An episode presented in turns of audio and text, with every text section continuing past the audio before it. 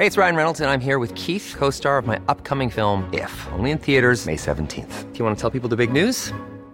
All right, I'll do. Sign up now and you'll get unlimited for $15 a month in six months of Paramount Plus Essential Plan on us. Mintmobile.com slash switch. Upfront payment of $45 equivalent to $15 per month. Unlimited over 40 gigabytes per month. Face lower speeds. Videos at 480p. Active Mint customers by 531.24 get six months of Paramount Plus Essential Plan. Auto renews after six months. Offer ends May 31st, 2024. Separate Paramount Plus registration required. Terms and conditions apply if rated PG. Heraldo Radio, con la H que sí suena y ahora también se escucha. Inicia. Heraldo Noticias de la tarde con Jesús Martín Mendoza. En Heraldo Radio.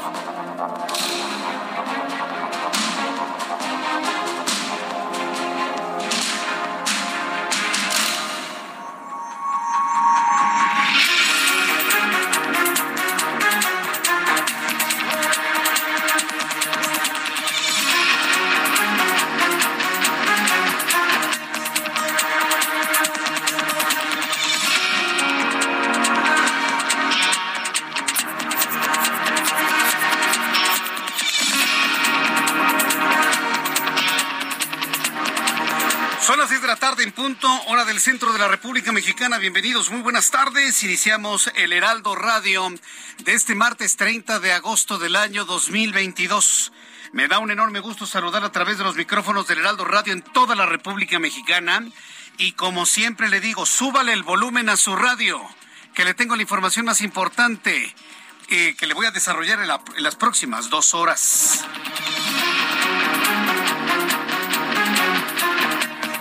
Bueno, pues en esta tarde, en esta tarde de martes, le informo que el gobernador de Sonora, escuche usted esta noticia, ¿eh? El gobernador de Sonora, Alfonso Durazo, anunció que tras la reunión que mantuvo con el presidente mexicano, tomó la decisión de construir las instalaciones de la empresa Litiomex o Litio MX en Sonora. Además que nombró al mandatario estatal como el coordinador. El, fíjese, lo, lo que es, ese, o, es gobernador o va a coordinar el nuevo Pemex de litio. A ver, que se pongan de acuerdo para que vean nada más cómo las decisiones están tomadas sobre las rodillas. El gobernador de Sonora va a coordinar el Pemex de litio, para que me lo entienda, litio MX, o gobierna o coordina. O gobierna o coordina. Es como si el direct, como si Bartlett lo convirtieran en gobernador, así de en automático o al señor director de Pemex, que ni me acuerdo su nombre, lo conviertan en, un gobernador. Porque un gobernador tiene que coordinar Litio MX. O gobierna o coordina. El dicho mexicano dice el que mucho abarca, abarca poco aprieta, señores. El que sirve a dos amos con uno queda mal. O como dicen mis amigos los libaneses, una mano no carga dos sandías para que se entienda. Bueno, pues esa es la noticia número uno del día de hoy. Que ahora resulta que el gobernador de Sonora también va a coordinar Litio MX. Le invito para que me dé sus opiniones a través de Twitter, arroba Jesús Martín arroba Jesús Martín MX y a través de YouTube en el canal Jesús Martín MX. Le informo que este martes el Movimiento de Regeneración Nacional arrancó su reunión plenaria en el Senado. Disputan varios cargos como la candidatura a la presidencia de la mesa directiva del Senado, así como 25 comisiones ordinarias que encabezan. A última hora, Mario Delgado, presidente nacional del partido, canceló su participación en la reunión. Qué bueno, para que no se distraigan los medios con la presencia del señor Delgado. Además, le informo, Rodrigo Martínez Celis, secretario de Seguridad Ciudadana en el Estado de México, informó que se inició la búsqueda de la Policía de Investigación que fue presuntamente secuestrado el fin de semana. En este operativo participarán 600 elementos pertenecientes a distintas dependencias de seguridad e incluso se van a utilizar drones y helicópteros. Le informo que esta mañana el todavía subsecretario, yo no sé cómo sigue ahí este señor, pero bueno, el subsecretario de Salud, Hugo López Gatel, informó que en los próximos meses se va a realizar una campaña de vacunación para niños en la que se van a vacunar a los menores contra el virus del papiloma humano, la influenza y la poliomielitis. Padres de familia tienen que ser consultados. Padres de familia tienen que dar su autorización para que sus hijos sean vacunados. Tiene que haber un protocolo. No van a ir a vacunar reces, Hugo López Gatel, no, ni pollos. Primero un protocolo en donde se informa a los padres de familia, ellos son los únicos que pueden dar la autorización para vacunar a sus hijos. La jefa de gobierno de la Ciudad de México, Claudia Sheinbaum, informó que ya hay una denuncia penal para dar con el paradero del sujeto que adulteró con alcohol las bebidas hidratantes que serían entregadas a los participantes de la maratón el pasado domingo. Hoy en televisión le presenté el video, un tipo borrachísimo, estaba, como dicen, hasta las manitas, hasta las chanclas. Y en el clásico cotorreo mexicano, porque para eso sí somos re buenos, para el cotorreo mexicano, para eso sí somos rete buenos. Ahí se le ve, ahora sí este maratón va a ser, pero de primera, ¿no? Y muerto de la risa echándole tequila a las bebidas isotónicas hidratantes para los corredores. Afortunadamente la empresa que ofrece este tipo de bebidas se dio cuenta que estaban adulteradas y las quitó. nadie bebió de eso. Pero bueno, el video está viral en las redes sociales y los comentarios, bueno, por muchos. Y más que risitas, debería darnos una indignación del nivel de irresponsabilidad que tienen muchísimos mexicanos, lamentablemente. Vamos con las noticias de nuestros compañeros reporteros urbanos. Daniel Magaña, gusto en saludarte. Buenas tardes. ¿Qué tal, Martínez? Muy buenas tardes. Pues tenemos información de las personas que avanzan en este momento en la zona del anillo periférico sur.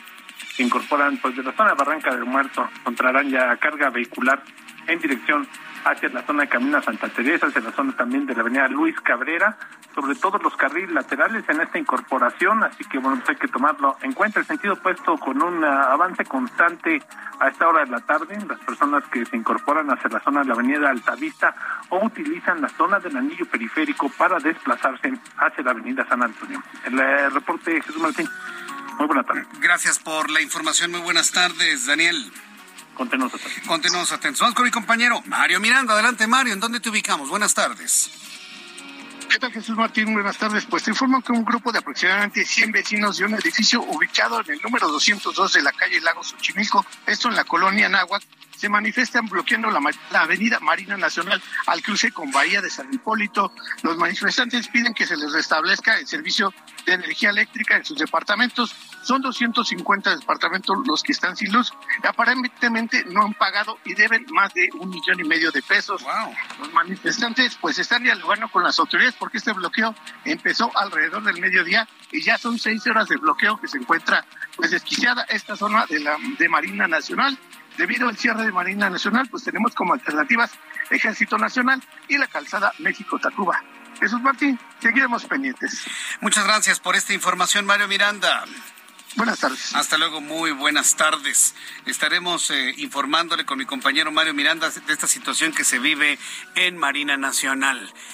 Le saluda Jesús Martín Mendoza en el Heraldo Radio, como todas las tardes, compartiendo información cuando ya son las seis de la tarde con ocho minutos. El cine a solo 29 pesos. Increíble, ¿cierto? Este 5, 6 y 7 de septiembre llega la fiesta del cine. Ven a Cinépolis y disfruta todas las películas en cartelera a precio especial. Además de increíbles precios en dulcería. Celebremos la fiesta del cine en Cinépolis. Bien, pues muchas gracias a nuestros amigos de Cinépolis que nos hacen la invitación para el próximo fin de semana. O bueno, esta semana, si usted quiere ir a una matine, bueno, pues también evidentemente tienen algún ofrecimiento que hacerle a usted para que se entretenga con su familia. Bien, vamos a escuchar lo que sucedía un día como hoy. Hoy sí está mi compañero Abraham Arreola y nos informa y recuerda qué es lo importante que sucedía un día como hoy, 30 de agosto, en México, el mundo y la historia. Abraham Arreola. Amigos, bienvenidos. Esto es un día como hoy en la historia, 30 de agosto, 1848. Costa Rica se independiza de la República Federal de Centroamérica. 1855. Argentina y Chile firman un tratado de paz, de comercio y de navegación. 1874. El gobierno del Reino Unido aprueba la jornada laboral máxima de 10 horas y la prohibición del trabajo de menores de 9 años. 1879, Thomas Edison presenta su primer aparato telefónico que supera el antiguo sistema de Felipe Hayes perfeccionado por Alexander Graham. Además, en 1994, el cantante mexicano Luis Miguel lanza al mercado su décimo álbum de estudio titulado Segundo Romance. Y en 1994, ese mismo día, a ese mismo año, José José lanza al mercado su álbum número 28, titulado Grandeza Mexicana. Amigos, esto fue un día como hoy en la historia. Muchas gracias. Muchas gracias, Abraham, por revisar las noticias interesantes de un día como hoy, 30 de agosto. Ya se acerca de manera irremediable el mes de septiembre, el día de, el mes el mes de México, el mes de septiembre, el mes de México, el mes de las, de las fiestas patrias y por supuesto lo que marca ya el final de este año, por increíble que parezca. Bien, vamos a revisar las condiciones meteorológicas para las próximas horas. El Servicio Meteorológico Nacional, que depende de la Comisión Nacional del Agua, nos informa lo que habremos de esperar durante las próximas horas. Según el informe del Servicio Meteorológico Nacional, vamos a, a continuar con los efectos del monzón mexicano Lluvias puntuales intensas en Sonora, en Chihuahua, en Coahuila, en Durango, en Sinaloa, en Chiapas, en Campeche y Yucatán. Para hoy el monzón mexicano se mantendrá sobre el noroeste del país y va a ocasionar lluvias puntuales intensas en Sonora, en Chihuahua, en Durango y Sinaloa. Por otra parte, canales de baja presión sobre el noroeste, centro y occidente de México van a producir lluvias puntuales intensas en Coahuila, muy fuertes en Nuevo León, en Nayarit, Jalisco y Guanajuato. Estado de México, Michoacán, Guerrero. La onda tropical número 25 va a tener una interacción con otro canal de baja presión, provocando intensas lluvias también en el estado de Yucatán. Ya con estos elementos atmosféricos, le doy a conocer el pronóstico del tiempo para las siguientes ciudades amigos que nos están escuchando y también a través de YouTube. Les recuerdo que estamos en el canal de YouTube Jesús Martín MX. Tenemos un chat en vivo para que usted se una a este canal, se reencuentre con una gran cantidad de amigos a través de YouTube, canal Jesús Martín MX, todo junto, Jesús Martín MX así como Litio MX, ¿no? Más bien Litio MX como, como nuestro canal, ¿no? Jesús Martín MX. Ahí me, encuentra sin mayor problema. Ahí nos da sus comentarios y me dice qué tal lo está tratando el clima en la parte de la República o de los Estados Unidos donde nos esté escuchando. Jesús Martín MX. Usted que se encuentra en estas partes de la República Mexicana, pronóstico del tiempo. Amigos que nos están escuchando en Tijuana, Baja California, temperatura en este momento 27 grados mínima, 19 máxima 28.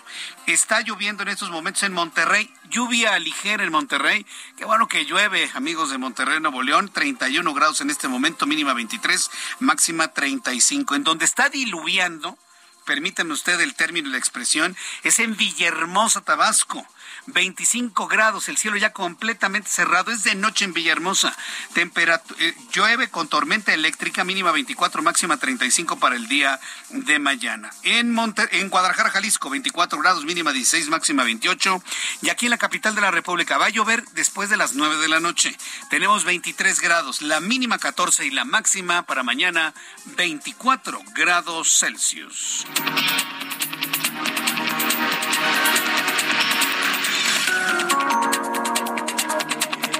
Ya son las seis de la tarde con 12 minutos, hora del centro de la República Mexicana. Escucha usted el Heraldo Radio. Yo soy Jesús Martín Mendoza. Le acompaño con las noticias. Bueno, pues le informo que este martes en el Senado el Movimiento de Regeneración Nacional arrancó su reunión plenaria entre destapes, reproches, acusaciones, disputas, debido a la ausencia de algunos senadores y la del secretario de Gobernación, Adán Augusto López. ¿Dónde está Adán Augusto López? Lo vieron de compras en Boston, en Estados Unidos. Está en Boston. No, no, no, no, no. Sí, ya lo verificamos. No, no está en Venezuela. Tampoco está en Bolivia. Tampoco está en Cuba tampoco está en Rusia, tampoco está en China.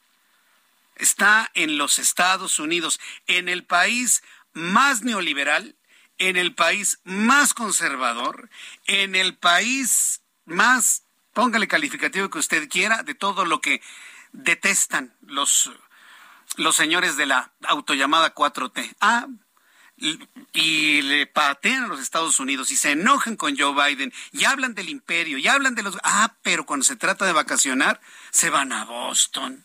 Se van de compras a San Antonio, van a Bronzeville, desayunan en Nueva York, les encanta ir a la ciudad espacial Houston, algunos se dan su bolsita por Los Ángeles, tienen casitas en no sé dónde. Son unos hipócritas, eso es. Los políticos mexicanos en general reprochan lo que les gusta.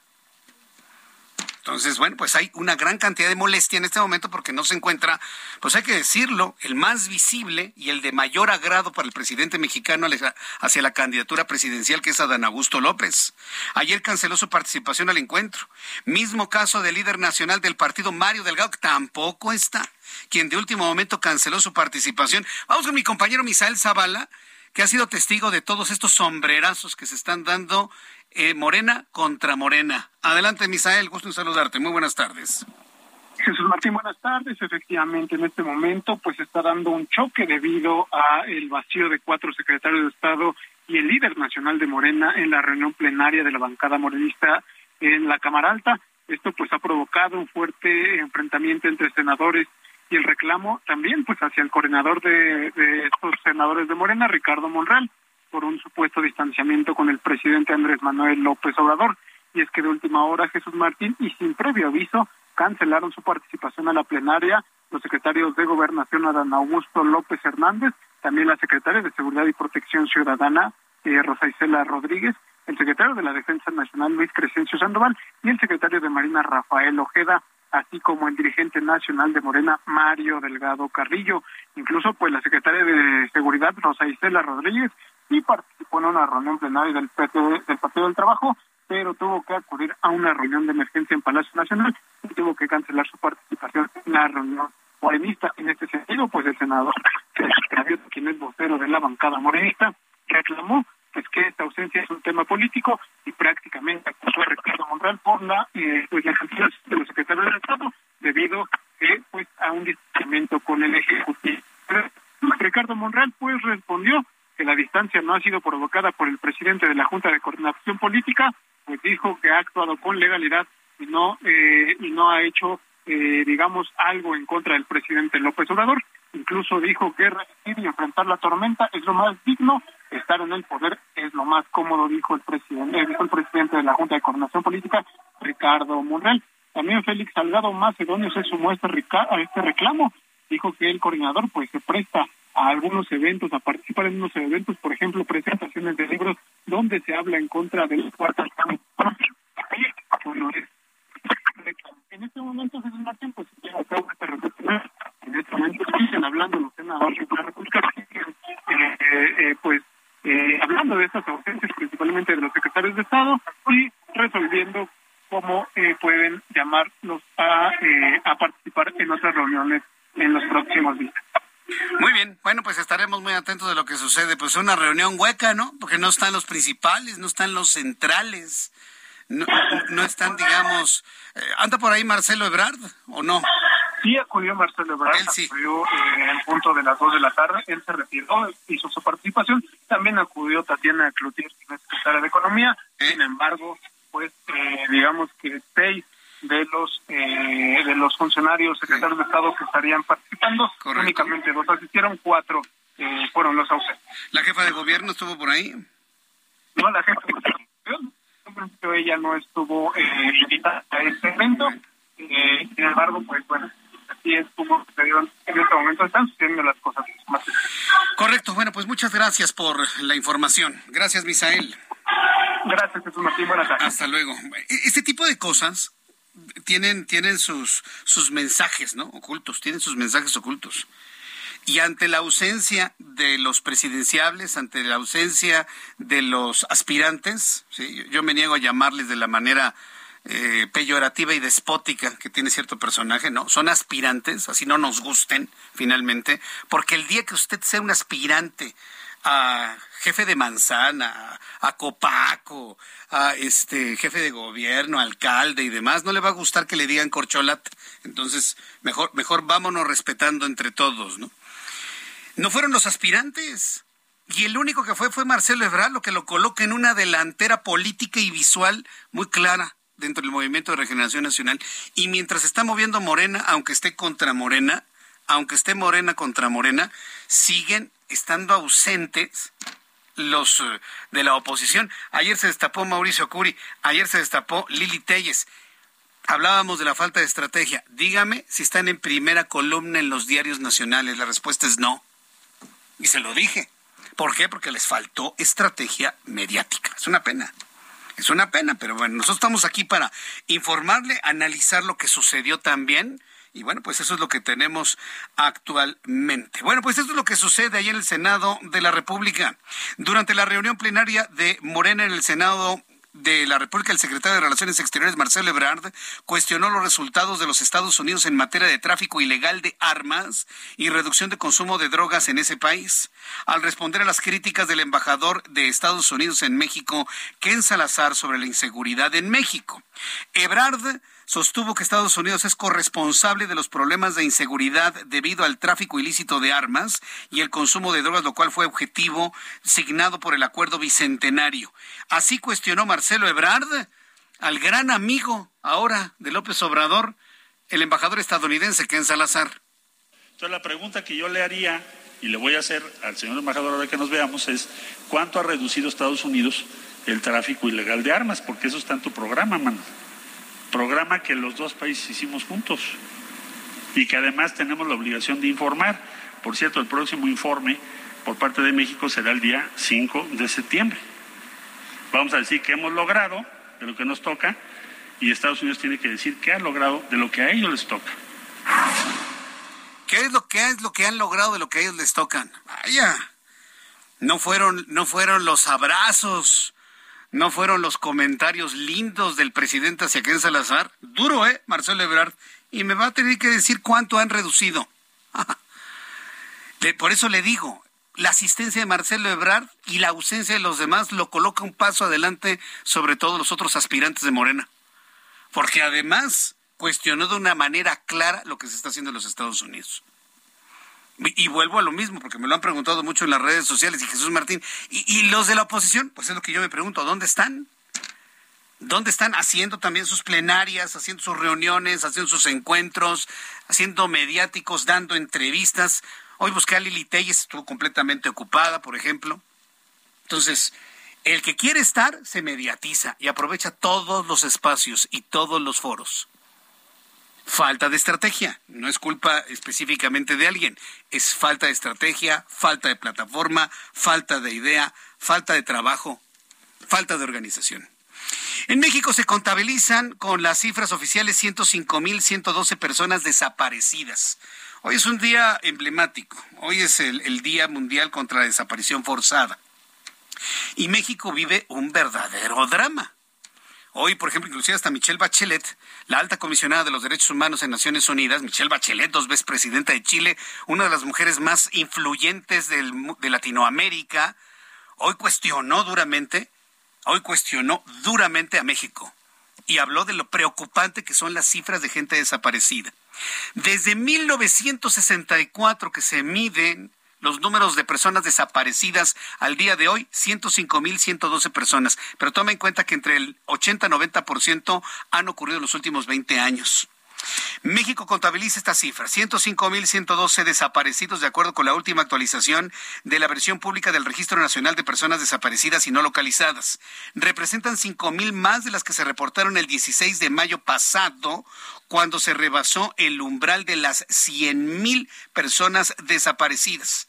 Por medio de redes sociales, en el contexto del Día Internacional de las Víctimas de Desaparición Forzada, que se conmemora el 30 de agosto, distintas organizaciones se llamaron a solidarizarse con las víctimas y han realizado varias concentraciones el día de hoy. Mario Miranda nos informa. Adelante, Mario, ¿en dónde te ubicamos?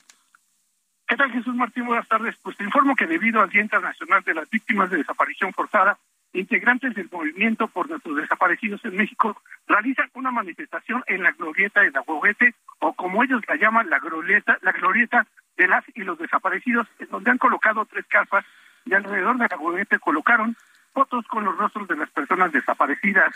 Por tal motivo, pues informarles a los amigos automovilistas que se encuentra cerrado Paseo de la Reforma en dirección hacia el norte. En dirección hacia el sur tenemos abierta la circulación, Jesús Martín. Bien. Tenemos como alternativas viales el circuito interior y la avenida Chapultepec. tengo unos cuantos segundos para preguntarte. ¿Estás ahí en el lugar? ¿Viste la huehuete? ¿Está vivo o está seco? Pues sigue igual, Jesús Martín, sigue seco. Sigue seco. Y hace unos momentos una de estas personas se subió, pues como la mitad de la huehuete, a amarrar este una de las, de las mantas que colocaron. Qué bárbaros. Bueno, ok. Muchas gracias, Mario. Hasta luego. Pues ya le amarraron hasta mecates a la huehuete, que le hicieron fiestas, le hicieron música, y de repente un borracho se estrelló en uno de los tensores, ¿se acuerda? Eso mató al árbol. Eso, junto con el traslado que no le gustó nada a la huehuete. Y luego lo rodearon de cosas, y ahora le amarran mecates. ¿Usted cree que va a sobrevivir un árbol así? Efectivamente ha dejado de ser la glorieta de la huehuete para ser la glorieta de los desaparecidos. Voy a los anuncios y regreso con más aquí en el Heraldo Radio. Escucha las noticias de la tarde con Jesús Martín Mendoza. Regresamos. Heraldo Radio, con la H que sí suena y ahora también se escucha.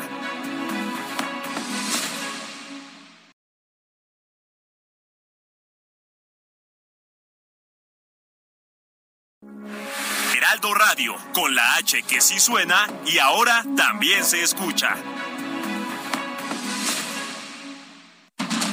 Continúa Heraldo Noticias de la tarde con Jesús Martín Mendoza.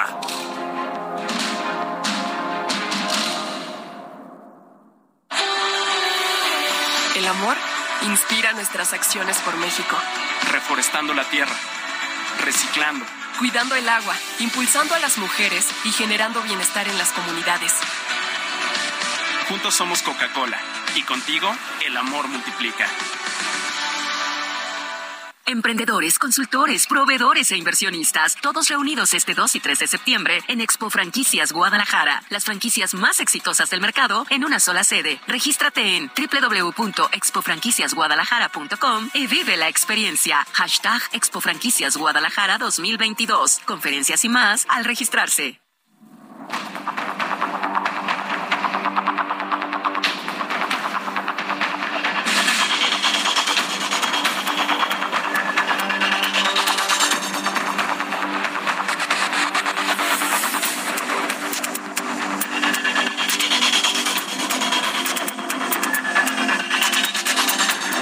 De la tarde con 31 minutos hora del centro de la República Mexicana. continuamos con toda la información aquí en el Heraldo. Antes de, continuar, quiero enviarle un caluroso saludo, un gran abrazo y una gran felicitación de cumpleaños a la señora Linda Marrón. Linda Marrón está cumpliendo años, es nuestra radio escucha de todos los días, es mamá de Javier Bernabé, a quien, bueno, pues siempre le agradezco su gran amistad y estar siempre muy atento de nuestro programa de noticias. Así que bueno, para Linda Marrón, que hoy día es cumpleaños, muchas felicidades, Linda. Abrace mucho a su hijo hermoso, que la verdad es un gran amigo y bueno, siempre agradezco sus mensajes de apoyo, las bendiciones que me manda y bueno, pues es lo menos que puedo hacer, ¿no? Por supuesto, agradecerlo de esta manera y bueno, pues invitarle a que siempre, siempre esté muy contenta Linda Marrón, hoy día de su cumpleaños y siempre. Muchas felicidades para usted, Linda Marrón. Despierta, mi bien, despierta. Ya son las seis de la tarde con 32 minutos hora del centro de la República Mexicana. Más adelante le voy a platicar sobre el asunto del litio MX y quién va a ser su coordinador. el gobernador de Sonora. Y la pregunta es, ¿o gobierna o coordina? ¿O gobierna o coordina? Porque pues no se pueden hacer las dos cosas al mismo tiempo, no me queda la menor duda. Pero mientras estas noticias se están dando y que buscan dejar atrás a las anteriores, nosotros no vamos a quedar, quedarnos en la duda de lo que finalmente eh, rechazó la Suprema Corte de Justicia de la Nación ayer en cuanto a la reforma en materia de telecomunicaciones. Tengo en la línea telefónica a Gerardo Soria, quien es presidente del Instituto del Derecho de las Telecomunicaciones. Agradezco mucho este tiempo, Gerardo Soria. Bienvenido. Muy buenas tardes. Buenas tardes. Gracias por estar aquí. Y yo platicaba con usted ayer en televisión, hoy aquí en radio, eh, sobre lo que la Suprema Corte de Justicia de la Nación finalmente invalidó. Pero en los hechos, ¿qué efecto va a tener en los medios de comunicación desde su punto de vista? Es, es, es una buena pregunta y la podremos contestar con toda certeza una vez que conozcamos el engrose de la sentencia. Sabemos cómo venía el proyecto y sabemos también que aunque coincidieron en el sentido de la resolución, varios de los ministros hicieron votos particulares. Así es que es probable que eh, el proyecto se modifique en algunas cosas, no en el sentido general, y esto pueda tener como consecuencia eh, efectos distintos a los que se podrían pensar en este momento. Eh, en un primer momento, más bien, hay, hay una duda jurídica importante sobre si el hecho de declarar inconstitucional la reforma de 2017, que fue la que había quitado de la ley la obligación de distinguir entre información y opinión, este implica que revive el texto del 2014 o no. eh, esa es la duda jurídica que tenemos el día de hoy y que podremos contestar una vez que se conozca el engrose. Vamos pensando, a, manera de ejercicio, en tanto conocemos el engrose, vamos a pensar que, se mantiene vivo y, se reactiva el texto de 2014. ¿Eso qué implica? que todas mis opiniones voy a tener primero que decir que es una opinión y que fue una opinión y luego esto es información y luego información en un claro insulto a la inteligencia de nuestras audiencias. ¿Tendré que hacerlo así? En principio sí, porque la obligación está en ley. Sin embargo, la propia ley le faculta al Instituto Federal de Telecomunicaciones para que emita lineamientos sobre cómo deben cumplirse estas obligaciones. Los lineamientos que emitió el Instituto Federal de Telecomunicaciones en 2016, la verdad es que era, estaban muy jalados los pelos. O sea, casi, casi querían que pusieras una campanita o una chicharra para separar información de opinión. este, pues También es probable que el texto de la ley se quede y el IFETEL, digamos que sea razonable y que pida que la diferenciación entre información y opinión sea algo que cualquiera medianamente capacitado puede entender de manera clara, sin tener que poner señales especiales o, andar haciendo cortes en el flujo de la palabra. Esto lo puede hacer el instituto. Vamos a ver qué hace. Yo creo que el instituto se va a quedar sin hacer nada de aquí a que el Congreso legisle, pero es probable de, revivir el texto de 2014, es probable que el instituto emita lineamientos y es probable que cambie los excesos que tuvo en los lineamientos de 2016, que fueron los que dieron lugar a la reforma de 2017.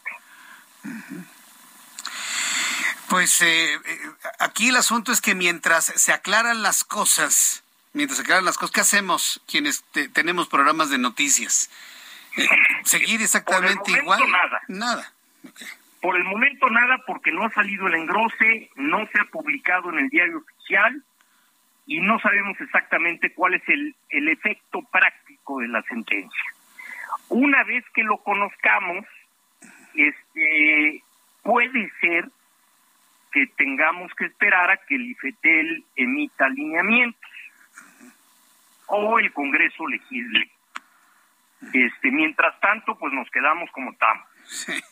Qué me sorprendió eso de, que tenga que poner una campanita aquí en el programa para poder este, hacerle una pregunta con información y otra campanita en donde le hago una pregunta con mi opinión. No, no, no, sería de verdad, eh, pues se la acabó, si ponemos música, ¿no? Ya, ponemos canciones. Ya, pues ya, ¿no? Exacto, ahí no hay ninguna información ni ninguna pues opinión, hay una cancioncita. Qué bueno, pues yo le agradezco mucho Gerardo Soria, el que me haya tomado la llamada telefónica. Una vez que se empiece a aclarar este asunto para saber cuál es el texto que va a prevalecer, pues le, vuelvo a llamar para platicar en consecuencia. Muchas gracias, Gerardo Soria.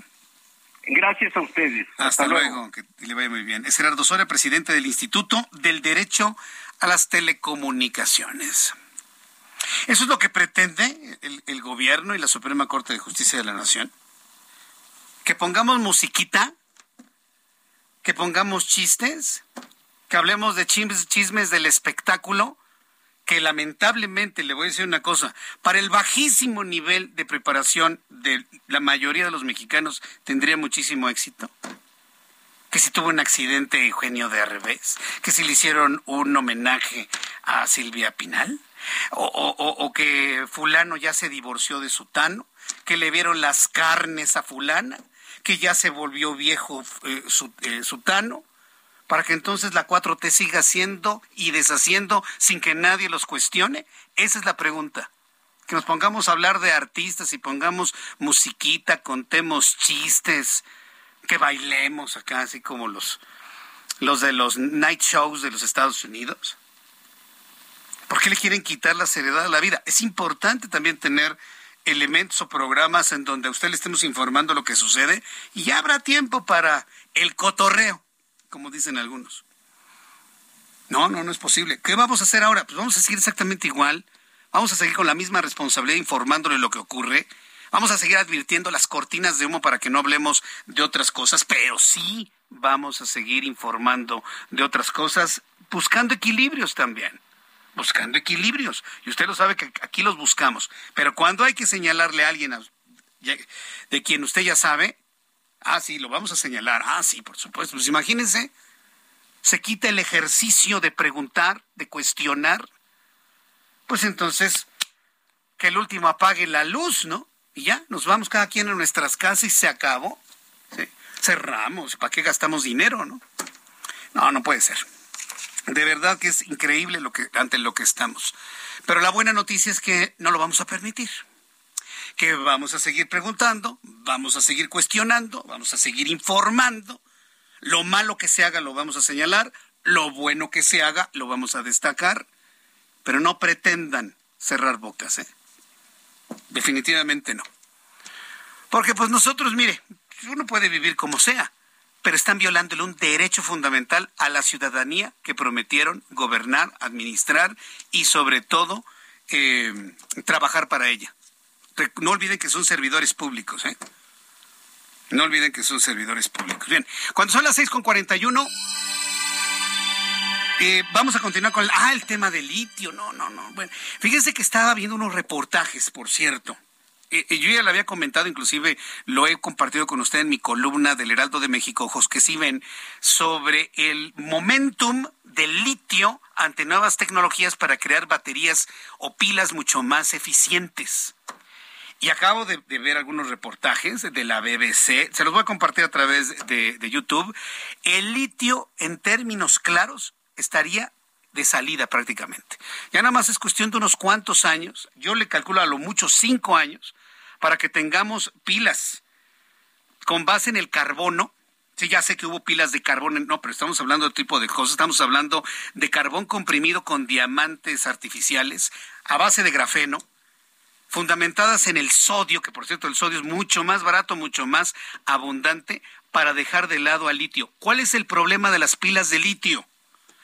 Que su durabilidad es limitada, que a la vuelta de cuatro años disminuyen su eficiencia en un 45%, en seis años disminuyen su eficiencia en un 70%, se usen o no se usen que son pilas muy caras en su fabricación, que son pilas que necesitan elementos para evitar el sobrecalentamiento.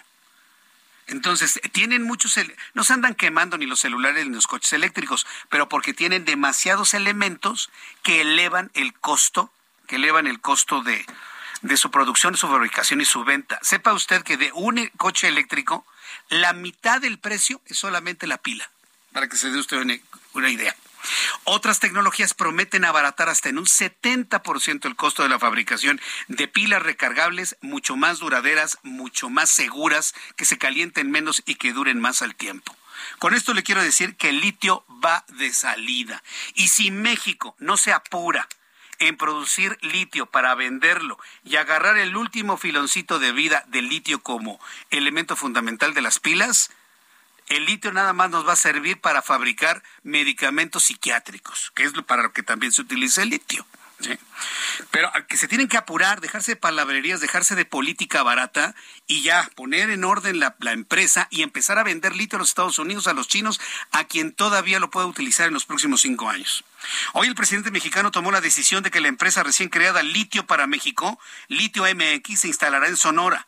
Además, nombró como coordinador del organismo descentralizado al gobernador de la entidad, Alfonso Durazo.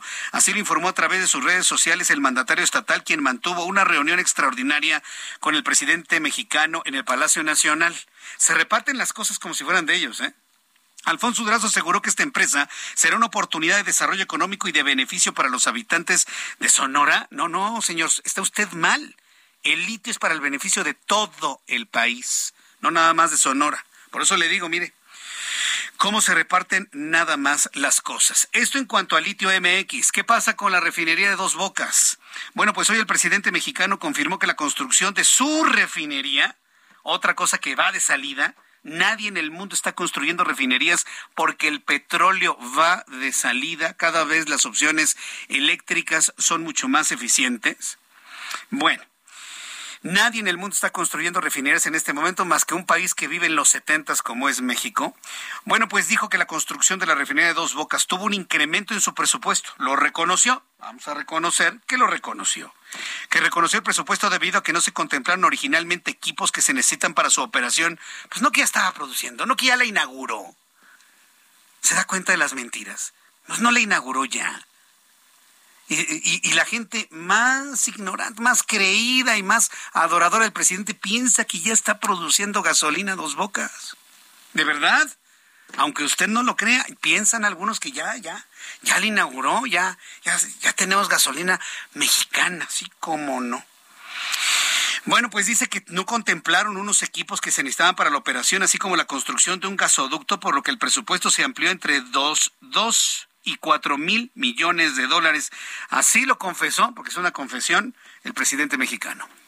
Hubo un incremento en el caso de la refinería porque no se contemplaron eh, originalmente equipos que se necesitan y se amplió el presupuesto. Pero tienen que estar ustedes tranquilos y desde luego toda la población de que nadie hizo negocio para provecho personal Estén tranquilos, nadie va a hacer negocio para provecho personal. Ajá, claro. ¿Sabe cuánto iba a costar la obsoleta e inútil refinería submarina de dos bocas? 8.918 millones de dólares. ¿Sabe cuánto, en cuánto va? En 20.089 millones de dólares. Y todavía hay quien le aplaude. Y todavía hay quien le preguntan, oye, ¿votaría? Sí, yo voto por ello. Sí, que siga, que siga la transformación. Están gastando el dinero tan igual o tan peor como antes. Pero no sé, no sé, no sé. Les dio un elixir. Vaya usted a saber qué, qué le hizo a tanta gente en este país, porque sí, lamentablemente, lo publica el periódico El Universal, hicieron una encuesta y el presidente mexicano sigue teniendo una aprobación del 65%. 65%. La aprobación de un hombre que está construyendo una refinería que no necesitamos en México y cuyo valor se va a terminar triplicando, va en 20 mil millones, iba a costar 8 mil, va en 20 mil, terminará en 24 mil. Y le siguen aplaudiendo y dicen que sí. Y cuando le preguntan, ¿votarías por alguien del PRI? No, no, Dios me libre. No, yo no voy a votar nunca por el PRI cuando los moditos y la gente del PRI están en Morena. No sé qué me preocupa más. A mí ya me dejó de preocupar López Obrador y Morena, ¿eh? Ellos están haciendo su trabajo. A mí lo que me preocupa es la gente que se cree toda esta serie de cosas. Esta serie de engaños. Me encontré con varias personas que me dicen, oye Jesús Martín, pues hay que irnos, ¿no? Así me dice unas personas en Twitter, ¿irnos a dónde? Irnos a los Estados Unidos. ¿Y hablas inglés? pues voy a tener que aprender inglés para poder ir a vivir a los Estados Unidos. Porque si en este momento, fíjese, hay mucha gente que está pensando hacer una nueva vida en Estados Unidos, en Canadá, en el Reino Unido. Pero yo le voy a decir una cosa, si usted tiene un plan para poder cambiar la vida y ofrecerle algo a sus hijos, paso número uno es aprender a hablar inglés. Y como es una necesidad cada vez crece más y más y más y más, Carlos Guillén, director de COE México, de Publicidad COE México, se encuentra aquí con nosotros. Bienvenido, Carlos. Gracias, Jesús Martín. Un gusto estar aquí en tu programa. Muchas gracias. Cada vez más personas van a estar pensando en ti. Totalmente Pensando en ese pues, cambio de vida, ¿no? Exacto, es el idioma de los negocios. ¿Cuántas personas hoy en día, empresarios, necesitan empoderarse, el poder hablar el inglés de una manera fácil, de una manera natural? Y obviamente hay gente que pierde la confianza o pierde muchas, muchos negocios o, los estudios, ¿no? Mucha gente también que necesita eh, alguna maestría, eh, posgrado, doctorado, el poderse profesionalizar en el inglés es una herramienta indispensable, Jesús Martín. Sí. Y el que no habla inglés hoy en día ya está del otro lado, está Out. Y, y, es una herramienta para quienes están pensando en serio hacer una vida en otra parte del mundo. El inglés te abre las puertas completamente, Carlos. Totalmente de acuerdo, Jesús Martín. COE es hablar inglés ya llevamos ya 28 años aquí en México capacitando ejecutivos, profesionistas, empresarios, personas que no tienen tiempo, que se les ha negado el inglés o que lo quieren perfeccionar. Utilizamos el método Fast and Easy, que es un método diseñado para cada persona. Jesús Rápido y fácil. Exactamente. Eh, hay gente que aprende de manera visual, gente auditiva o gente kinestésica, la gente que tiene que aprender el movimiento de manera lúdica. ¿cierto? Entonces nosotros hacemos un traje a tu medida en el idioma inglés. Vamos a fortalecer ese canal de aprendizaje si eres visual, si eres auditivo, kinestésico. Es decir, que le veas el gusto al inglés y no el disgusto. Sí, es eso, porque muchas personas dicen, ay, tienen que aprender del pizarrón. No lo hacen al principio esto, ¿no? No, el método es totalmente natural. Primero te enseñamos a hablar. Como un bebé, ¿no? Exacto, con nuestra lengua materna. Primero segundo leer y escribir, y hasta el último la tediosa y aburrida gramática. No nos inventamos niveles de inglés, es un método 100% conversacional.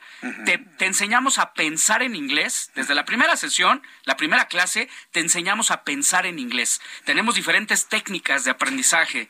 Es decir, aceleramos el proceso de 6 a 10 veces más rápido que un sistema tradicional. ¿Sí o no? Las escuelas de inglés tradicionales, Jesús Martín, no me vas a dejar mentir, empiezan con lista de verbos, el verbo to be, no te vi, y lo hacen tedioso y aburrido. Entonces nosotros en COE te garantizamos al 100% que lo vas a hablar, entender, leer y escribir. Y lo más importante, pensar en inglés. E, e, esa es la parte importante. Ahora bien, hablas de que bueno, prometes un el sistema y claro, con la disciplina de los alumnos hacerlo en, un poco tiempo. Pero también la gente puede ir a su ritmo, ¿no? ¿Cómo está esto? tú vas a tu ritmo, eh, tú eliges el día y la hora cada semana.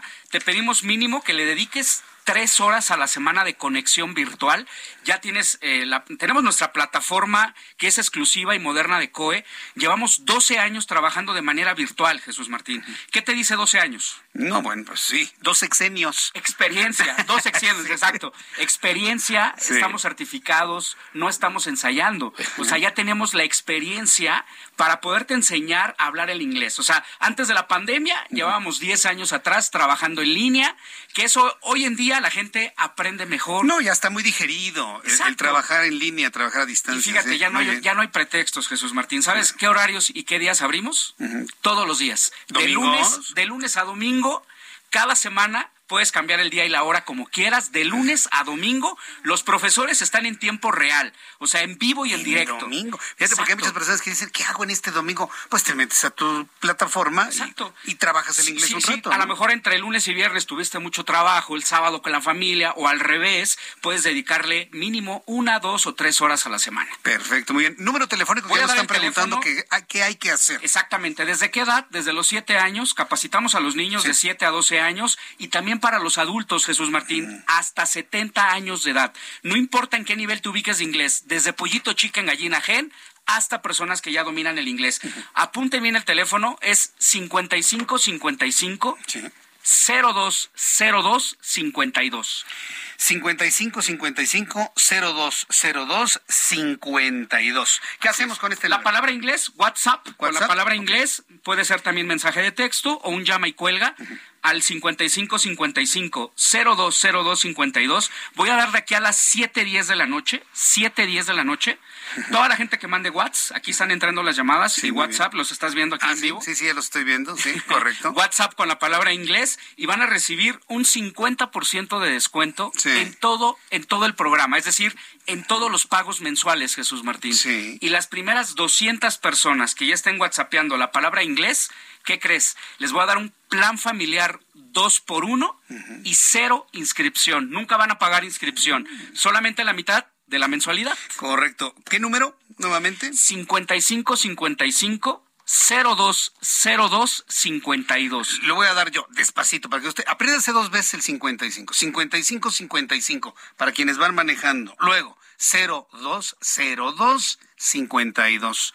Un llama y cuelga, un mensaje. Mensaje de WhatsApp con la palabra inglés de aquí a las 7 días de la noche. Muy bien. Y toda la gente tiene cero inscripción. La única inversión es a mitad de precio y plan familiar. Tú puedes meter a tu hijo, a tu esposo, a tu esposa, un, un, familiar gratis dos por uno, por preguntar qué me decías el otro día. Pues no, no, no, cuesta nada. No cuesta nada. Si usted está haciendo un plan muy serio, está pensando vivir en otro lugar y está pensando el inglés, Pregunte esta opción de COE. Llámele a Carlos Guillén, marque el 55 55 52.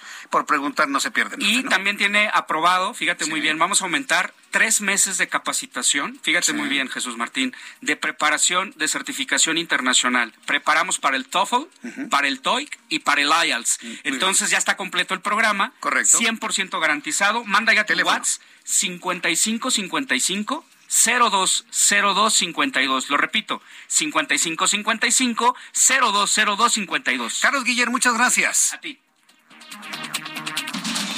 Escucha las noticias de la tarde con Jesús Martín Mendoza. Regresamos. Heraldo Radio, con la H que sí suena y ahora también se escucha.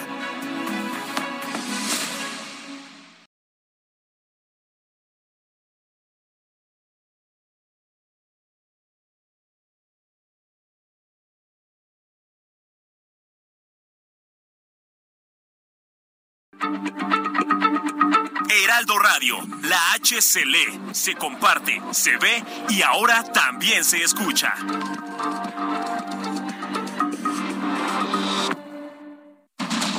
Continúa Heraldo Noticias de la tarde con Jesús Martín Mendoza.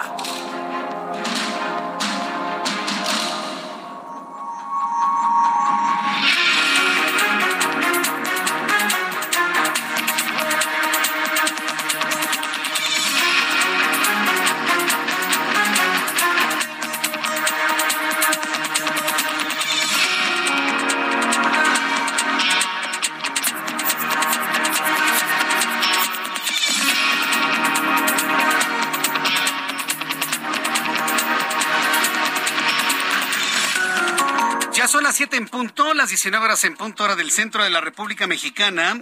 Le presento un resumen con las noticias más importantes en el Heraldo Radio.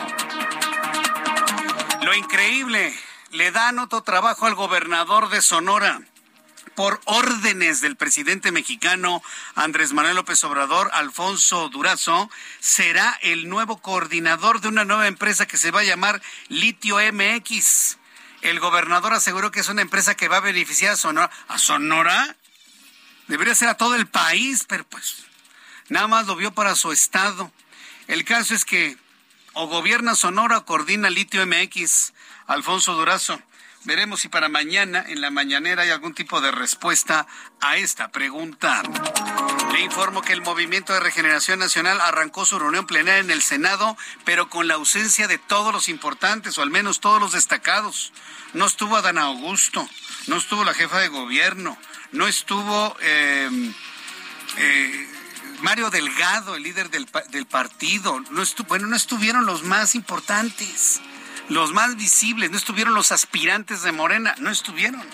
El único que hizo presencia ahí fue Marcelo Ebrar Casaubón, secretario de Relaciones Exteriores, que comentó que, bueno, que él en su próxima reunión va a cuestionar de manera muy intensa a Ken Salazar, embajador de los Estados Unidos en México, para que le informe qué tanto se ha avanzado en el programa de disminución de envío de armas hacia nuestro país. Rodrigo Martínez Celi, secretario de Seguridad mexiquense, informó que se inició la búsqueda del policía de investigación que fue presuntamente secuestrado el pasado fin de semana. En este resumen de noticias, aquí en el Heraldo Radio, le informo que Gerardo Soria presidente del Instituto del Derecho a las Telecomunicaciones, declaró en entrevista que por el momento no se debe modificar la forma en la que los medios de comunicación transmitimos programas de noticias. Sin embargo, puede ocurrir que se solicite la, la diferenciación entre opinión e información, aunque sea de manera sutil, pero clara en entender si la necesidad de estarlo notificando. Ante la incertidumbre, Gerardo Soria considera que el Instituto Federal de Telecomunicaciones debe emitir lineamientos para precisar el tema porque aseguró en entrevista, no está claro si después de la anulación del proyecto del ministro Pérez Dayán? ¿Realmente está vivo el texto de 2014 o ya no lo está? Escuchamos a Gerardo Soria. Los lineamientos que emitió el Instituto Federal de Telecomunicaciones en 2016, la verdad es que era, estaban muy jalados los pelos. O sea, casi, casi querían que pusieras una campanita o una chicharra para separar información de opinión.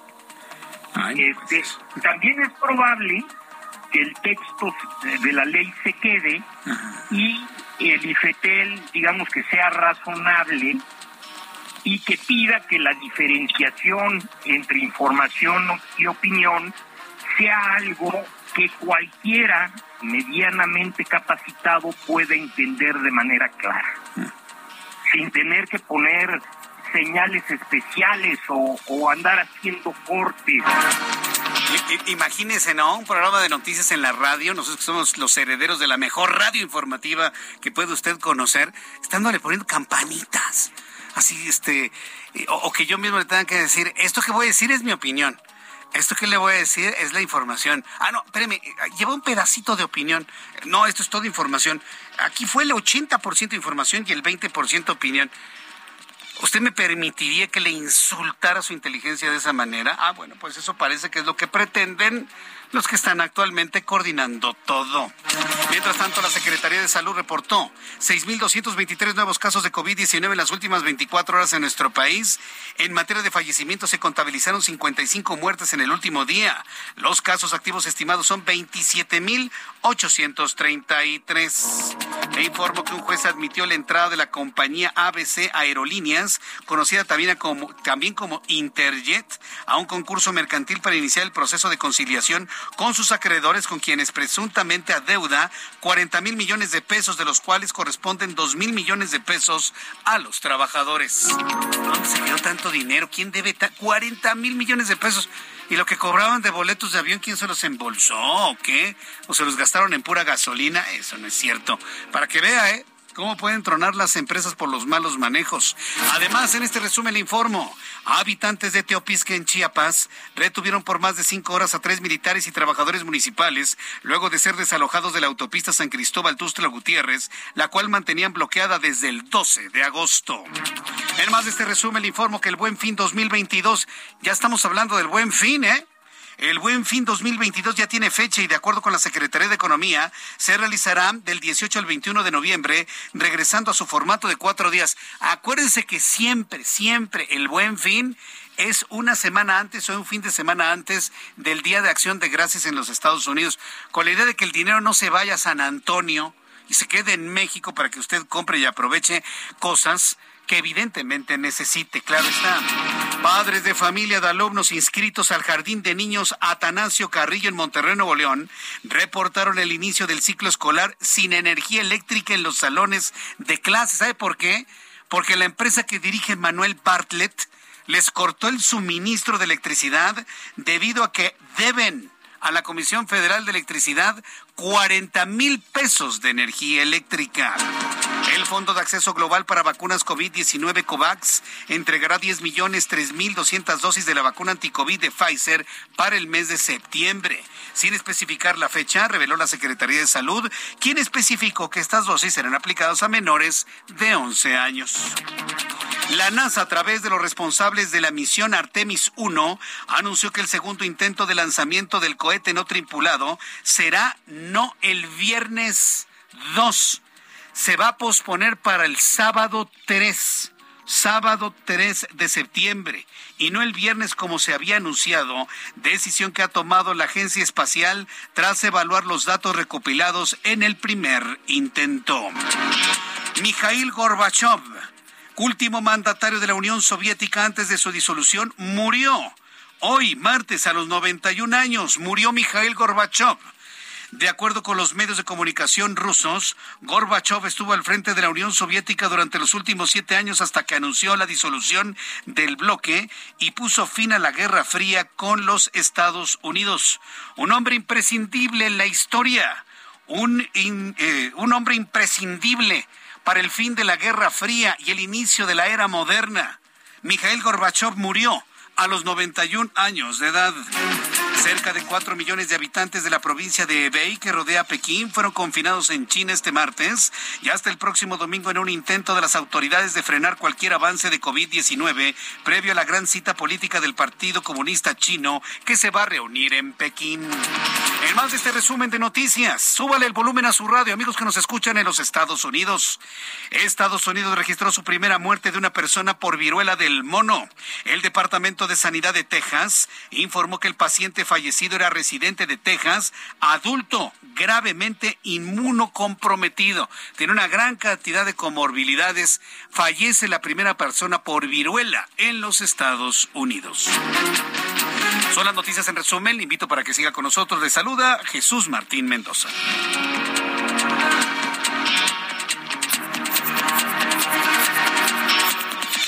Ya son las siete con nueve, las siete con nueve horas del centro de la República Mexicana. Vamos rápidamente con nuestros compañeros reporteros urbanos, periodistas especializados en información de ciudad. Daniel Magaña, gusto en saludarte. Bienvenido. Muy buenas tardes.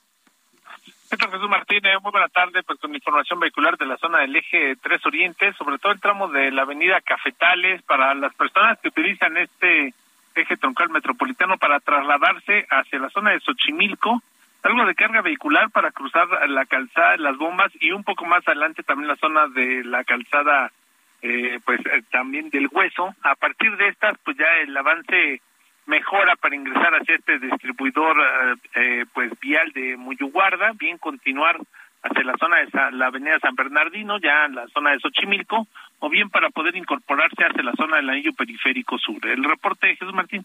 Buenas tardes. Gracias por la información. Muy buenas tardes, Daniel. Mario Miranda, ¿en dónde te ubicamos a esta hora de la tarde? Adelante, Mario.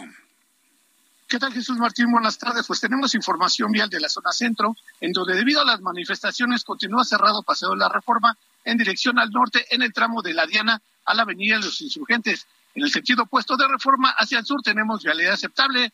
Tenemos cortes a la circulación en el cruce de Reforma y Florencia, donde los automovilistas están siendo desviados hacia la Avenida Chapultepec. La Avenida Chapultepec presenta carga vehicular en el sentido hacia el centro y en el sentido opuesto en dirección al sur. La vialidad es aceptable.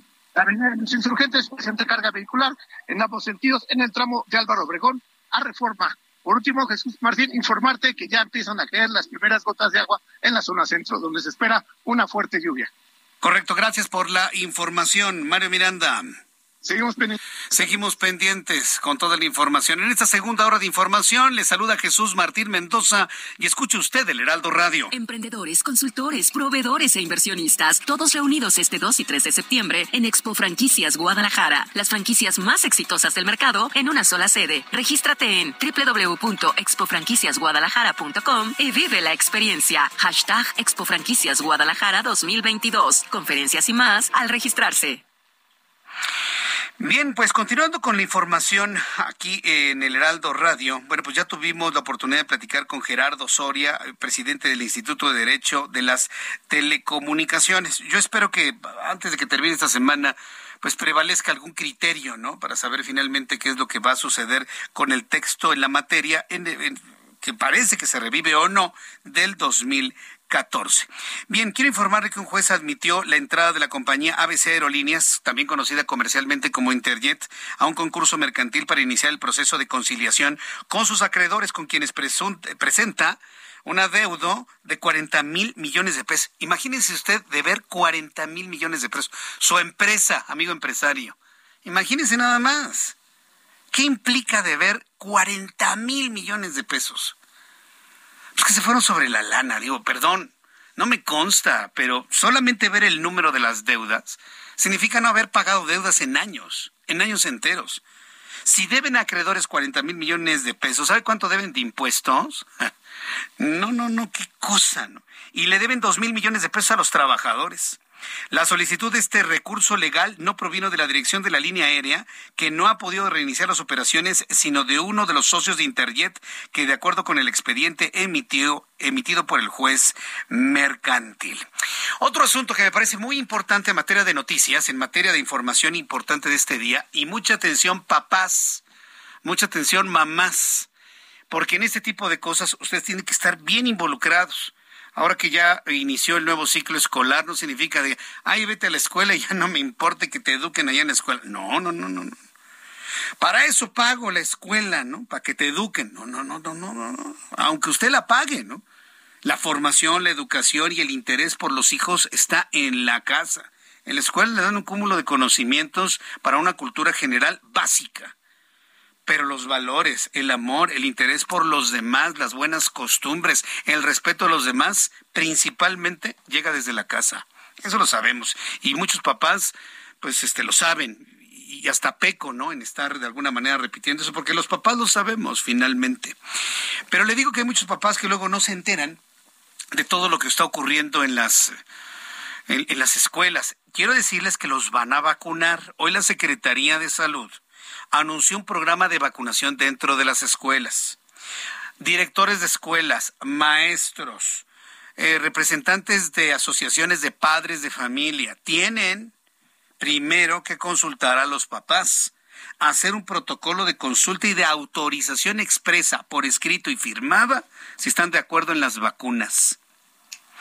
Yo sé que ningún papá se va a oponer a que lo vacunen a su hijo de la poliomielitis, pero hasta una vacuna tan importante como la de la polio tiene que ser consentida por los padres de familia. Y lo tengo que subrayar porque este señor que sigue trabajando ahí en la Secretaría de Salud, que no me explico cómo puede seguir un hombre como él trabajando en la Secretaría de Salud, Hugo López Gatel, pues ni siquiera, ni siquiera mencionó a los padres de familia, ¿no? A veces pienso que no tiene hijos. Yo creo que no ha de tener hijos, porque que alguien omita la responsabilidad y la preocupación de un papá ante lo que ocurre dentro de la escuela de sus hijos, lo único que me hace pensar es que no tiene hijos, no tiene descendencia. Podría estarme equivocando, pero bueno. El subsecretario de Salud, Hugo López Gatel, informó que en los próximos meses se realizará una campaña de vacunación para menores. Quieren vacunar a las niñas, pero también se vacuna a los niños contra el virus del papiloma humano. Una cosa es que los vacunen contra el sarampión, una cosa es que los vacunen contra la poliomielitis y otra cosa es contra el virus del papiloma humano que está indicado para niñas de 10 años en adelante a partir del quinto año de primaria. Esto es muy importante. ¿Por qué tan chiquitas? Es que usted se me va a espantar con los datos que tiene la Secretaría de Salud, al menos en la Ciudad de México. El promedio de edad del inicio, bueno, de, la primera experiencia sexual en niñas mexicanas es entre los 11 y 12 años, 10, 11, 12 años. Increíblemente. No estoy hablando de vida sexual activa, estoy hablando del primer contacto de tipo sexual que tienen las niñas. En promedio estar en esa edad, 11 años.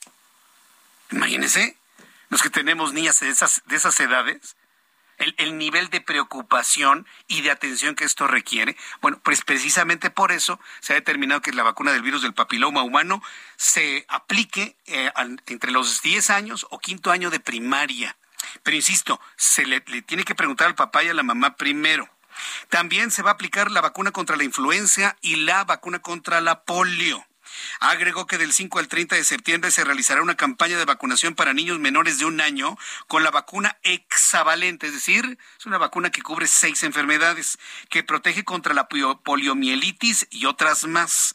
Mientras que del 21 de noviembre al 31 de diciembre se va a vacunar contra el virus del papiloma humano a niñas de 13 y 14 años.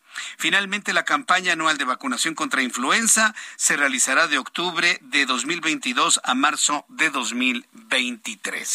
Entonces, hay un cuadro de vacunación que va a empezar ya en breve, en los próximos meses, a partir del mes de octubre, mes de noviembre, eh, a partir del mes de septiembre y hasta el mes de marzo. Por favor, consulte a su médico. Es muy importante que su médico también le dé una orientación, su pediatra. Recuerde que las personas, los niños van al pediatra hasta los 17 años, ¿eh?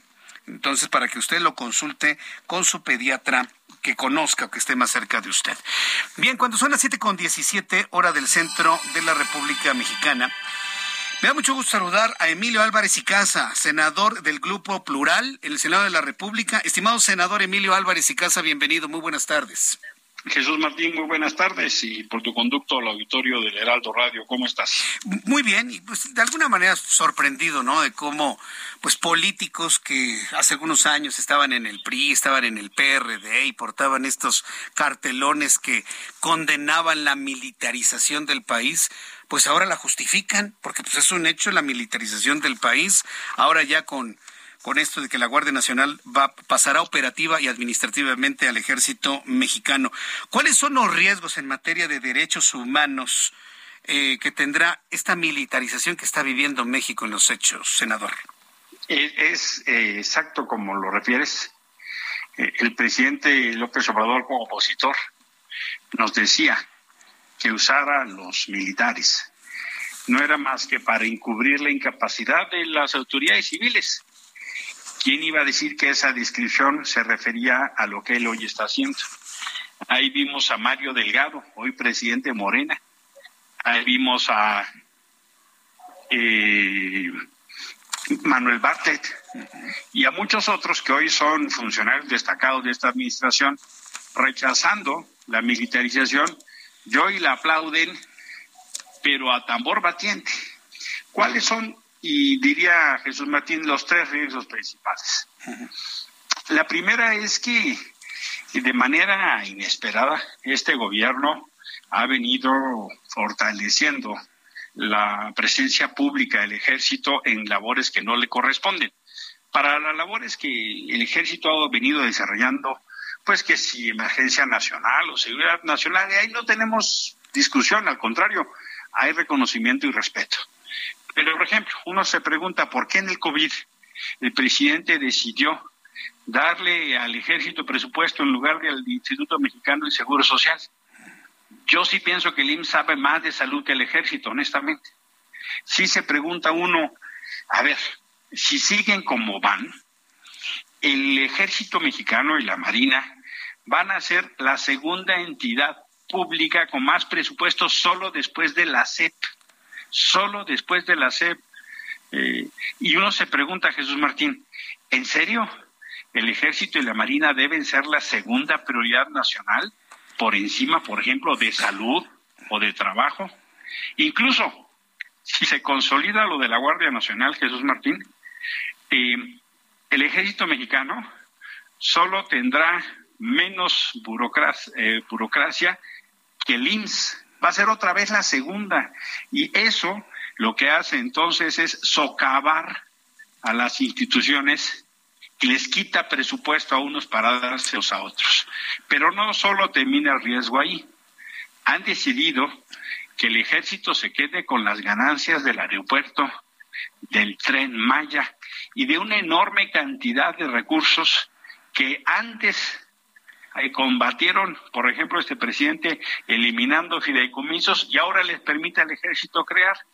¿Por qué el ejército va a tener un estado de excepción para pensiones cuando la gente del, del seguro social tiene que estar peleando durante meses para que le den su pensión, por ejemplo? Y la última, sabemos que hay más o menos 60 militares en cargos públicos que han cometido violaciones a los derechos humanos según la CNDH. Incluso el propio Encinas, el secretario, subsecretario de Derechos Humanos, nos dice que hay una línea de investigación de militares por el caso Ayotzinapa.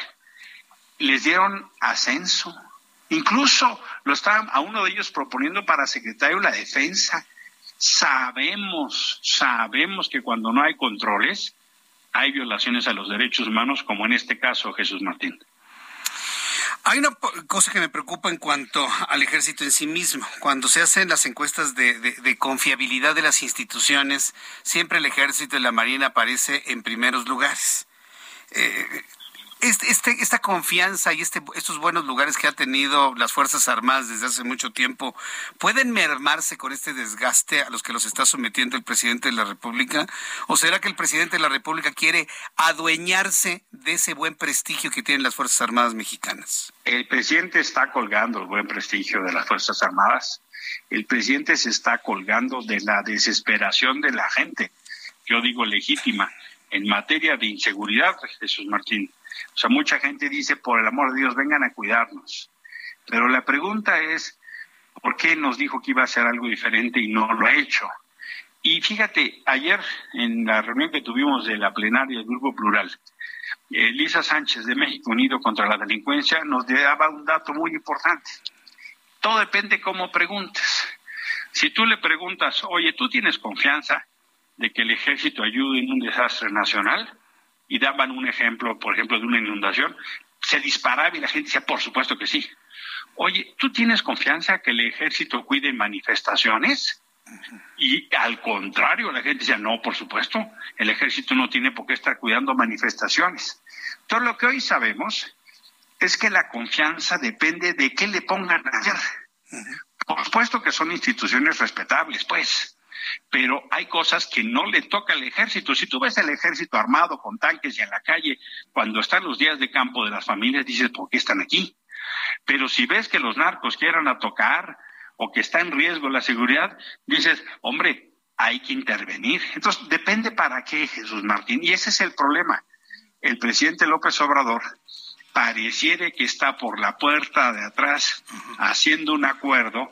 Yo les doy dinero, yo les doy poder, les doy presencia pública y ustedes me acompañan en lo que yo decida. Ahorita eso pareciera no importante. Y en el 24, y si Morena pierde, van a usar el ejército para pagar el favor?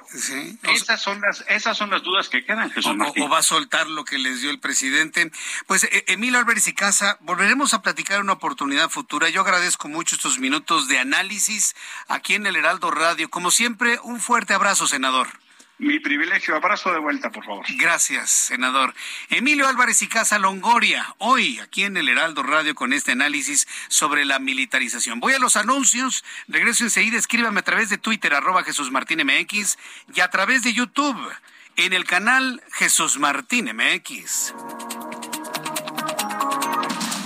Escucha las noticias de la tarde con Jesús Martín Mendoza. Regresamos. Heraldo Radio, con la H que sí suena y ahora también se escucha.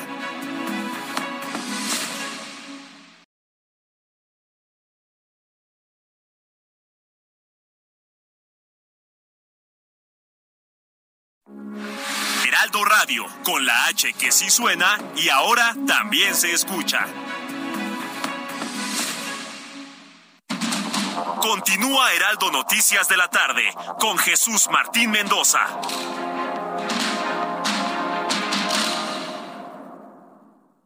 Cine a solo 29 pesos. Increíble, ¿cierto? Este 5, 6 y 7 de septiembre llega la fiesta del cine. Ven a Cinépolis y disfruta todas las películas en cartelera a precio especial. Además de increíbles precios en dulcería. Celebremos la fiesta del cine en Cinépolis. El amor inspira nuestras acciones por México. Reforestando la tierra reciclando, cuidando el agua, impulsando a las mujeres y generando bienestar en las comunidades. Juntos somos Coca-Cola y contigo el amor multiplica. Emprendedores, consultores, proveedores e inversionistas que busquen expandir su visión de negocio, Expo Franquicias regresa a Guadalajara este 2 y 3 de septiembre. Modelos de franquicias más exitosos en una sola sede. Expo Guadalajara, única a nivel internacional. Estás a un clic, haz tu registro en www.expofranquiciasguadalajara.com. G500, la gasolinera mexicana que le juega limpio tu motor, presenta. Nos vamos a catar, nos vamos a catar, nos vamos a catar, nos vamos a catar G500. Registra el código QR y gana desde combustible, playeras de la selección o hasta un viaje a Qatar 2022. G500, la gasolina oficial de la Selección Nacional de México. Consulta términos y condiciones. Vigencia del 1 de agosto al 30 de septiembre del 2022.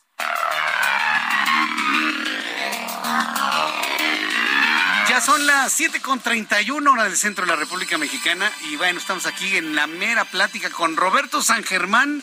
Oye, qué milagro, me da mucho gusto verte. Ya, ya no me invitas, mi querido Jesús Martín. Después hace- de que le pego a tu Cruz Azul, no me invitas. Después Hace- del hace 7 a 0, cuántos kilos, cuando me flotaron todos los de aquí. Ah, o sea, tú piensas que porque le echaste a mi maquinita ya no te invito. Te conozco. No, no, hombre, ¿cómo crees? Por favor, No, hombre. Sé, que, que has tenido mucho trabajo también, estuviste también unos días pasándola en la familia. Sí, sí, bueno, estuvimos desconectados por completo. Pero aquí ¿no? estamos, aquí ya estamos. Bueno, pues me da mucho gusto saludarte. Bienvenido a tu casa, mi querido Roberto. ¿Qué información nos tienes el día de hoy? Pues mira, ¿con quién quieres que empecemos? ¿Con el abierto de los Estados Unidos? ¿Con la selección nacional? ¿Qué te gusta? Pues a ver, ¿O el la béisbol? selección, porque ya vi el, el- el uniforme que, que presentaron. gustó? Ah, está bonito. Me, gusta más el blanquito ese así que tiene como... El a, a ver, bueno, está el verde y está ese blanco que se parece mucho a un anterior de otra marca que también tenía algunos eh, rasgos prehispánicos. Prehispánicos, Este sí. está bonito, también el color vino. Es que hay que recordarle a la gente que en 1970 México utilizaba un uniforme color vino. La playera era vino, no era la verde. Entonces usaba con Que a mí no me gusta la verde, nada. Claro. Pero bueno. Pero bueno, entonces ayer fue el lanzamiento. Primero fue en redes sociales en la mañana y ya luego fue en la noche allá en el Museo Sumaya cuando estaba ahí la playera cuando la, la presentaron, ¿no? Ahí estuvo Charlín Corral y se enojó muchísimo que porque la habían cepillado de la selección femenil y tú ya sabes estos rollos. Pero el caso es hoy otro. A ver, Y a ver qué opinas tú, porque a ti te gusta también echarle duro. Resulta que Henry Martin del América y Sebastián Córdoba de Tigres no llegaron a la concentración de la selección nacional. Y no llegaron porque sus equipos no los prestaron por decir que están lesionados. Ah, caramba. El Tata Martino está enojadísimo. Se habla al interior de la selección que está muy molesto porque no le llegaron estos dos jugadores y que a Henry Martin sí lo quiere para Qatar. Sebastián estaba buscando una oportunidad. Pero aquí yo te lo dejo así votando, a ver, para que tú la remates. ¿Quiénes son los dueños? ¿De Tigres? Y de América. Bueno, de América ya sabemos, Bueno, ¿no? ¿quién maneja la selección? Sí. Él. Él. ¿Y Tigres? Hay mucho dinero. Hay mucho, ya sabemos los siempre. Bueno, A ver, ¿tú qué crees que están diciéndole al Tata Martino? No sé, digo, ¿qué? ¿Qué- qué? O sea, que ya no te presten a los jugadores, que ya no los mande el club. Eh, eh, hay algo ahí que como que te digan, oye, pues no confiamos mucho en ti, o no te queremos ya mucho, o ya se rompió la relación. O, o sea, es un mensaje ahí de que no lo quieren para... A estas alturas. Ay, bueno, se han cambiado técnicos antes de llegar a un mundial, ¿tú crees que no? O Pues sea, estamos unos minutos. meses. Ay, bueno, eso es lo de menos, ¿eh? Acuérdate que aquí lo que importa es el negocio. El dinero, sí es cierto. Sí, luego se me olvida eso. Luego todo inocente, pienso en el fútbol, la competencia, la calidad, los goles, la copa, ¿no? Ay, Jesús Martín, por favor. Ya, O ya, sea, está bien, ya. ¿cuándo No me digas. No, no te vayas a enojar conmigo. No, bueno, Ok, todo no, esto es dinero, nada más. Es dinero, pero esa es la, la cuestión. Entonces, se vienen problemas en la selección.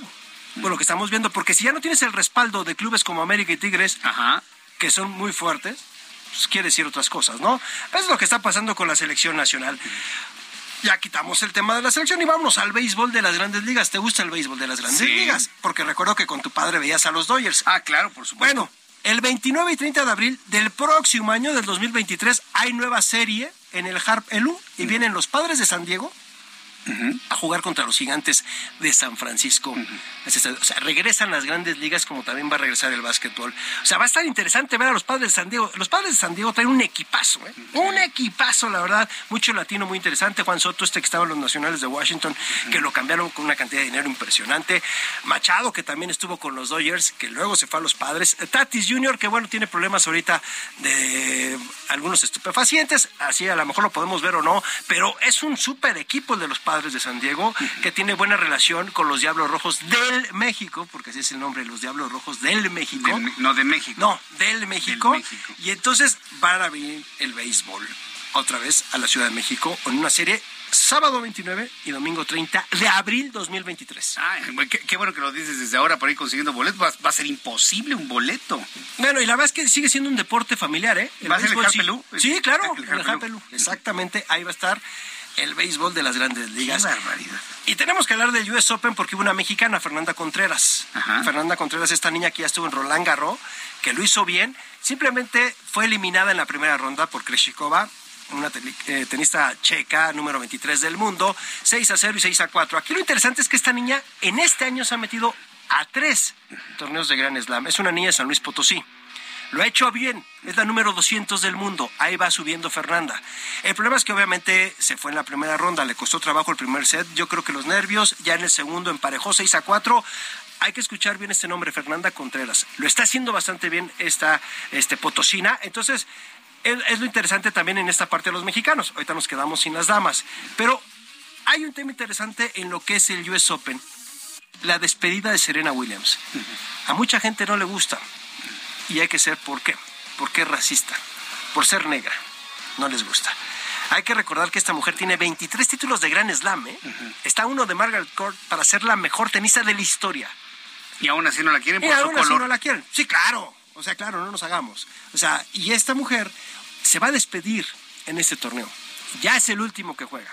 Ya se despide, ya tiene una línea de ropa, eh, ya es mamá, ya tiene muchas cosas, ya se va a despedir del tenis. Pero esta mujer dejó un legado que está muy difícil de igualar, igual que Margaret Court. Pero lo que hizo Serena, lo que hizo su papá, lo que hizo Venus, que cambiaron el deporte para ser dominado por dos negras, porque las hermanas Williams lo dominaron durante años el deporte blanco. Entonces, fíjate, el deporte blanco dominado así por se llama, mujeres negras. Pero se llama así al tenis porque tenías que ir vestido blanco, ¿eh? No sí. porque sea otra cosa. Ajá. Bueno, con el racismo que hay ahí uno ya no sabe, ¿no? Bueno, pero ese es el chiste también del US Open, con esta situación del racismo. Y, y siguiendo con temas de racismo, amigo, lo de Helmut Marco, lo de Red Bull, uh -huh. con Checo Pérez se pasó, ¿eh? Diciéndole que, que no está corriendo como debe ser porque es sudamericano. Así le dijo. Así ya le dijo, ya la gente, los fans de Checo se enojaron, ya mandaron una carta. Y hay que recordar que ya hubo un problema en Red Bull en una situación, en un videojuego con uno de sus pilotos que vienen de, ahora sí, de en crecimiento, que ya, lo, ya le quitaron el patrocinio y ya lo corrieron de Red Bull. Entonces, si a Helmut Marco le aplican la misma, multa y fuera de Red Bull. Este hombre es el asesor de Red Bull. Y, ya, y no es la primera vez que a Checo lo denosta. Uh -huh. O sea, porque esa palabra ser sudamericano, perdón, no es un pecado nacer en un país, ¿eh? Y, y aparte, o en un continente, o y lo como quieras, demuestra ¿eh? una gran ignorancia, porque México es Norteamérica, le gusta o no. Y bueno, y, podemos decir que estamos Norteamérica y Centroamérica, América Ajá. Central. O sea, del sur no tenemos nada, ¿verdad? Nada. Pero bueno, esa parte, pero, pero, pero el comentario es despectivo, ¿no? Sudamericano. O sea, es la parte de, oye, pues qué, tienes que ser europeo, o tienes sí. que ser asiático, o, o cuál es la diferencia. No, no, no, no sé, o sea, pero sí, por eso no está corriendo bien, por ser sudamericano. O sea, perdón, al sí. señor nadie le dijo que Juan Manuel Fangio, uno de los mejores pilotos de la historia del argentino. Sudamericano, era sudamericano. Nelson Piquet, sudamericano. Ayrton Senna, sudamericano. Sí, o sea. Sí, qué nivel de ignorancia. Pero además ignorante de la historia. Pues yo no le diría ignorancia, ¿no? Qué nivel de idiotez, ¿no? O sea, perdón, pero, o sea, decir, o sea, eso es ser una persona que haces un comentario de esa índole con un piloto que ha hecho buenas cosas contigo con Red Bull. Sí. Perdón, porque el, el, título del año pasado de Verstappen no nada más fue del neerlandés, ¿eh? Checo fue muy importante, le quitó muchos puntos a varios que estaban compitiendo con él. Sí, y trabajó en, equipo, ¿no? Finalmente para sus A ver, Checo sabe cuál es su posición y lo hemos platicado tú y yo. Es el número dos. Número dos. Uh -huh. Pero para que tengas un asesor que te esté diciendo que sudamericano, al rato va a decir que no sé qué, que... Sí, es, es como para responderle a la mexicana, ¿no? Con un buen... No lo vais a decir. No, no, no, no porque lo va a decir. Jesús Martín está promoviendo la violencia en la radio, ¿no? no pero, pero sí es cierto. Oye, si te insultan de esa manera, más de uno responde en el mismo nivel, ¿no? Por lo menos un, le respondes algo, ¿no? Yo creo que en corto sí se lo digo, sí. pero tampoco me voy a rebajar el nivel. Sí, no, no va a ser el, eh, el ¿cómo se llama este actor? El William Smith del deporte. ¿Te vas ¿no? a dar una cacheta? No, sí, no, no, lo vamos no, a hacer. tampoco. Pero creo que el, ahora sí que en corto sí le voy a decir, ¿qué te pasa? O sea, ¿por qué me quieres este, hacer menos. Hacer menos por nacer en un continente, en América, este, y no soy eh, europeo, eh, es la diferencia. Pues, pues, también ponte a ver la historia de la Fórmula 1, qué importancia han tenido los pilotos sudamericanos. Y, los hispanos, ¿eh? Los hispanos, porque también los españoles, amigo. oye, Roberto, quería regresar tantito al tema del US Open, sobre todo con este caso de Novak Djokovic, que no lo dejaron entrar. No puedes entrar a los Estados Unidos por no estar vacunado.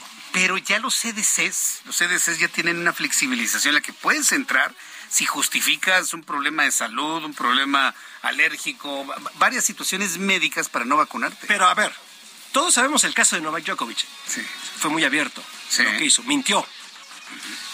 Entonces, ¿qué hace el gobierno de los Estados Unidos? A ver, tú no tienes ningún problema. O sea, él es celíaco. Pero eso no significa que por ser celíaco no te puedas vacunar.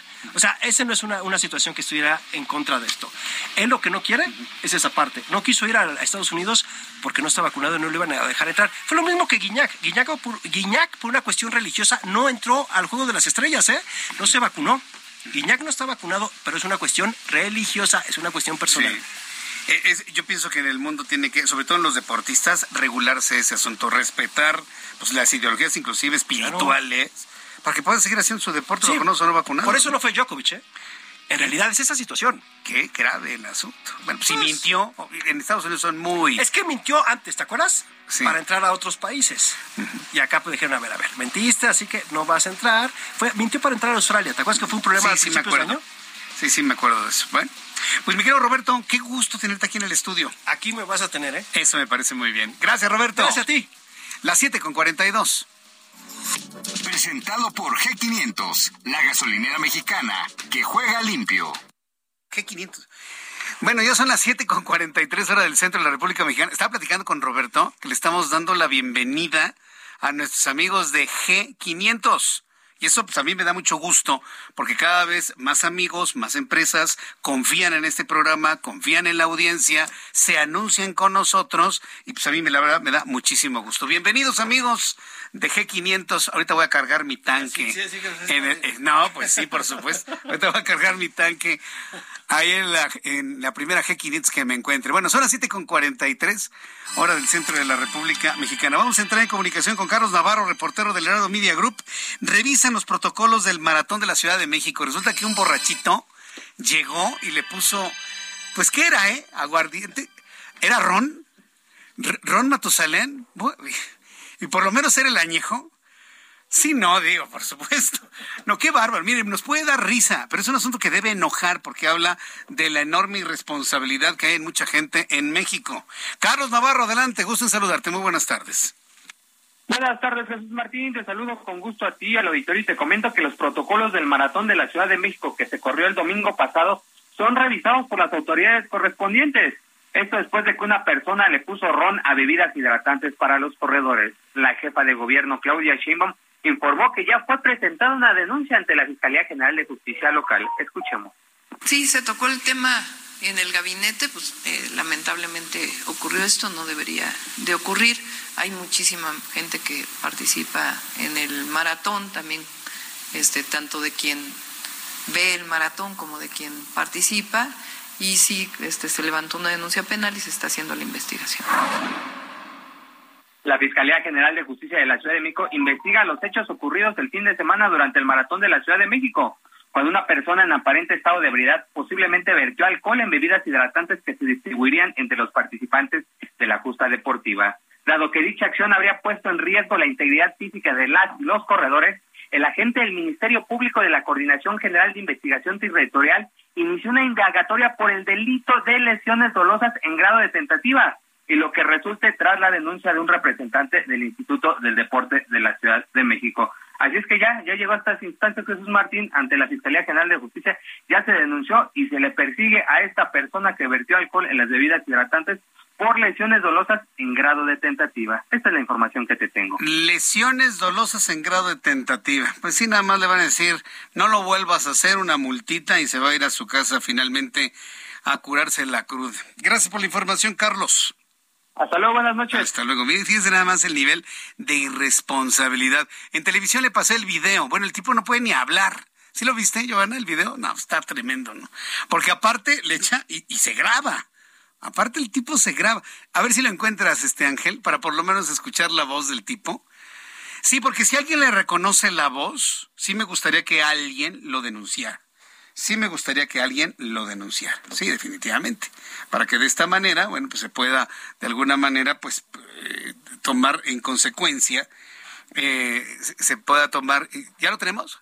¿Sí o, no? ¿Sí lo, tienes? A ver, vamos a escuchar un pedacito, ¿no? Llega el tipo y así se graba, ¿no? Poniéndole ron a las bebidas para los deportistas. Veloz como el tiro al blanco, mire. Este loquito, a este güey le, le voy a poner en su madre.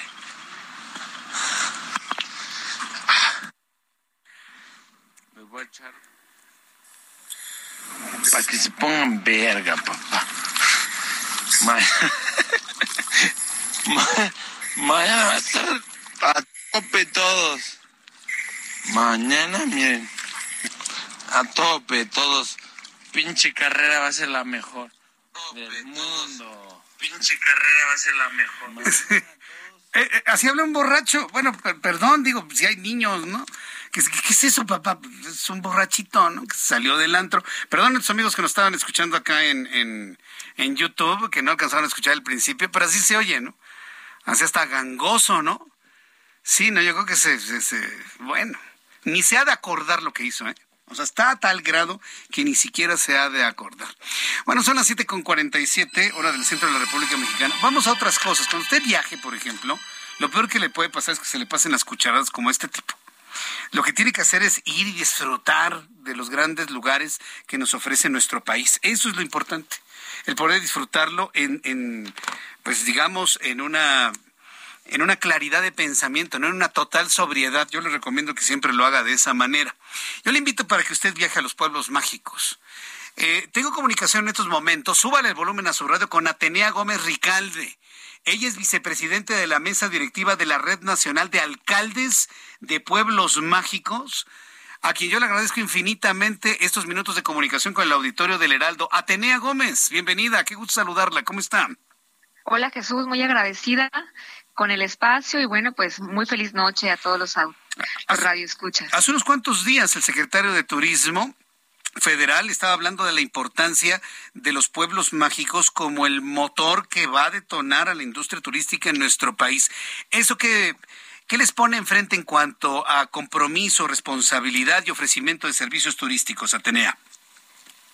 Sin duda, pues nos, nos da mucho más motivos para unir alianzas entre las y los presidentes municipales de los 132 pueblos mágicos de México a fin de intercambiar experiencias, hacer un bloque para buscar mayores recursos para los pueblos mágicos, si bien los pueblos mágicos son denominados así por la belleza y la historia de cada una de estas localidades. La realidad es que el tiempo también hace su trabajo en cada una de ellas y es necesario fortalecer la infraestructura turística de nuestros pueblos mágicos. Por eso la intención de esta mesa directiva que hoy nos toca estar en la vicepresidencia y acompañando al presidente David de la Peña Marroquín de Santiago Nuevo León, pues tiene esta intención precisamente de hacer un bloque, poder eh, visitar la Cámara de Diputados, poder encontrar mayores recursos para que esos programas tan exitosos como lo fue el de recursos para pueblos mágicos, pues vuelvan o por lo menos nos permitan hacer alguna excepción en el ramo 33 a fin de poder fortalecer la infraestructura turística de nuestros municipios, hacer bloques también para trabajar con la Comisión Federal de Electricidad a fin de eh, garantizar los servicios en las localidades de Pueblo Mágico, pero también embellecerlas a través del cableado subterráneo, en fin, diferentes gestiones que necesitan los pueblos mágicos como señalética para poder acceder a ellos y demás. Y que bueno, ese es el trabajo de la mesa directiva y siendo los pueblos mágicos el motor de la promoción económica del país, pues hoy más que nunca tenemos que estar unidos. Correcto. Ahora, este, a ver, yo sabía que los pueblos mágicos recibieron un apoyo presupuestal precisamente para poder mantener la calidad que los sustenta en esa categoría. Eh, ¿Están recibiendo ese recurso o ya no lo están recibiendo desde que está esta administración? Hoy ya no es así. Eh, cuando yo, yo asumo la administración municipal el año pasado, en septiembre de 2021, y me encuentro con esta circunstancia, tenemos la certificación, pero ya no el recurso, y por tanto, aunque hay toda la voluntad por parte de la Secretaría de Turismo de apoyar este programa a través de otros programas, a su vez, como es las rutas mágicas de color y la misma promoción que hace, la realidad es que necesitamos que el Congreso Federal pueda poner recursos en estos pueblos mágicos, dado que efectivamente tenemos que mantener la belleza de los mismos. Mm. Vaya, pues sí sería algo interesante ahora que ya viene toda la discusión del presupuesto de egresos y la ley de ingresos del año que entra que ustedes pusieron en la mesa la necesidad de tener recursos para mantener mágicos los pueblos mágicos, ¿no, Atenea? Totalmente, sobre todo tomando en cuenta que en los pueblos mágicos no toda la infraestructura corresponde a los gobiernos. Efectivamente hay predios particulares, hay iglesias que son patrimonio cultural y precisamente esos recursos para pueblo mágico permitían que se puedan ejercer en eh, lugares y eh, inmuebles no propios de una administración municipal. Hoy no tenemos esa posibilidad y pues es necesario entender las características de un pueblo mágico para poder mantenerlos. Y pues bueno, ese es a grandes rasgos el trabajo de la mesa directiva, hacer un bloque, intercambiar experiencias, promocionarlos unos a otros de norte a sur. En el caso de Quintana Roo tenemos tres pueblos mágicos, Bacalar, Tulum e Isla Mujeres, de donde me comunico y a donde les invito a venir. Y bueno, pues promocionar todos y cada uno de ellos, pero también aprender de las experiencias que han tenido y más que nada estar unidos y hacer bloque para encontrar mayores recursos para mantener eh, a los pueblos mágicos en buenas condiciones. Eh, quiero decirle al público que me escucha que Atenea Gómez Ricalde es alcaldesa en Isla Mujeres. Y debo confesarle a Atenea que yo no conozco Isla Mujeres, sí conozco esa parte Quintana Roo, pero nunca he tenido la oportunidad de ir, a Isla Mujeres. ¿Qué es lo principal a visitar? ¿Qué, es lo que hay que ver y disfrutar en Isla Mujeres? En Isla Mujeres despierta México. Somos ese punto septentrional del Caribe mexicano por donde los primeros rayos de sol entran a nuestro país. Tenemos un lugar que se llama Punta Sur, que es un adoratorio de la diosa maya Ixchel tenemos un mágico tour del tiburón ballena, un avistamiento de esta bonita especie cerca de las costas de Isla Mujeres. Somos el mejor destino de playa, eh, eh, nombrado así por la revista México Desconocido este año. tenemos playas certificadas por su belleza, por su limpieza. No tenemos sargazo en esta zona de Quintana Roo. Es un lugar precioso por su historia, su gastronomía, su cultura. Vengan y coman, por favor, el pescado tikinshik, que es pues un pescado hecho con achiote, que es el condimento de la región, pero en un pescado, eh, a comer el mejor ceviche del mar a la mesa y bueno, pues dar un tradicional paseo en carrito de golf. Aquí es el transporte en toda la isla y también tenemos una costa, un desarrollo turístico nuevo que se llama Costa Mujeres. Entonces, bueno, somos un municipio que tenemos eh, para todo tipo de gusto, para todo tipo de bolsillo y les esperamos aquí para pasar los mejores días de playa en un destino que se puede caminar al aire libre, en un destino muy familiar, en un destino para relajarse, para disfrutar de las puestas de sol y por supuesto de sus mágicos amaneceres. Te esperamos de verdad, Jesús, para que vengas y puedas transmitir desde aquí tu programa. Sí, sería maravilloso. Voy a proponerlo aquí a la dirección del Heraldo Radio para que podamos transmitir desde allá nuestros programas de noticias y poder promover la belleza de estos lugares. Tuve la oportunidad de conocer playas en otras partes del mundo y no, no, como las mexicanas no hay dos, ¿eh? definitivamente no hay como las playas mexicanas.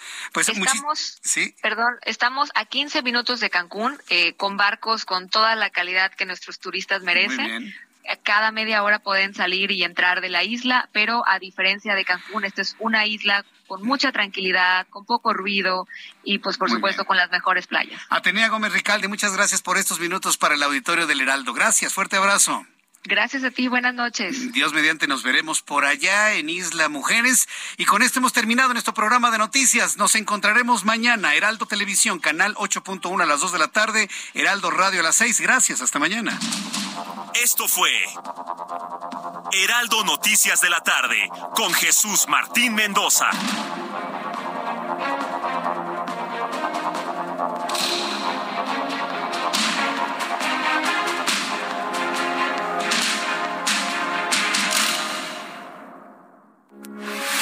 Heraldo Radio, con la H que sí suena y ahora también se escucha.